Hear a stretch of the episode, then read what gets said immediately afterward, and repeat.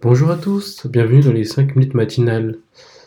Dans les podcasts précédents, notre frère Alberic nous a introduit ce nouveau thème, les épreuves.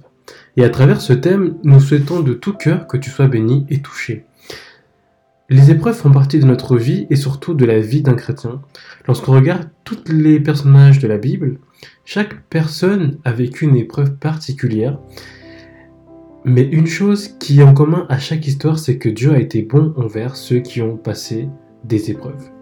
Alors, on peut se poser la question, pourquoi les épreuves existent? Pourquoi vivons-nous des épreuves?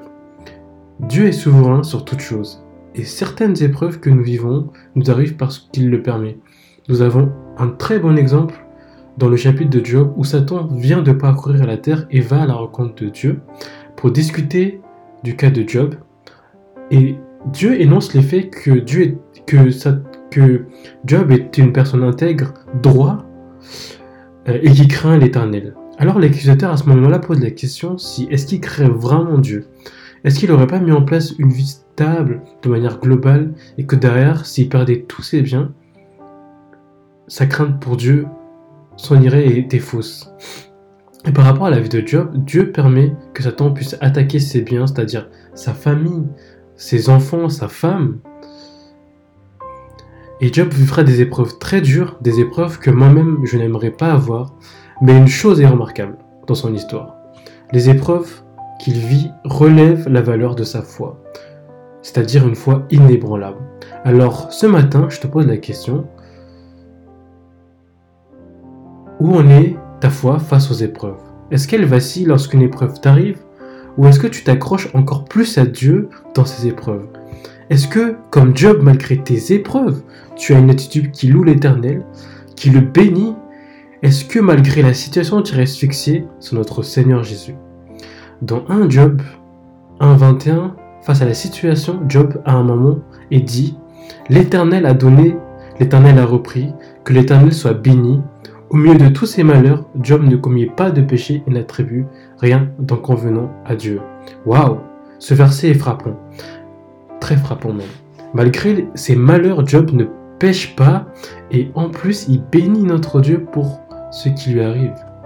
Mon ami, je t'encourage dans tes épreuves à te fixer à lui, à ne pas relâcher ta foi, mais au contraire à lui prouver que tu as une foi inébranlable. Dans 1 Pierre 5, 9, il est dit Résistez-lui avec la force de la foi, car vous savez que tous vos frères de par le monde sont en but aux mêmes souffrances. Tu n'es pas seul, mon ami. Beaucoup vivent des épreuves. Mais tu dois garder ta foi. Et je vous ai parlé des épreuves que Dieu permet, mais également des épreuves que nous vivons parce que nous avons introduit le péché dans notre vie.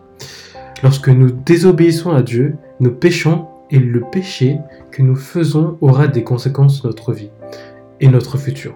Pour prendre des exemples simples, lorsque tu es au, travail en télétravail, est-ce que tu as une attitude, qui loue l'éternel en travaillant ou est-ce qu'au contraire tu profites de ce temps pour ne rien faire et dormir? Est-ce que au lieu d'honorer tes parents, tu passes ton temps à les crier dessus? Est-ce que au lieu d'honorer ton époux ou ton épouse, tu la frappes ou tu le frappes et tu commets de l'adultère Est-ce que tu as déjà pardonné les personnes qui t'ont offensé? Toutes ces questions, mon ami, me ramènent à une chose, le péché.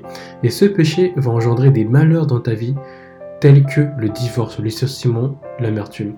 Mais je crois que malgré tout cela, Dieu est le Dieu des miracles et qui peut changer ta situation.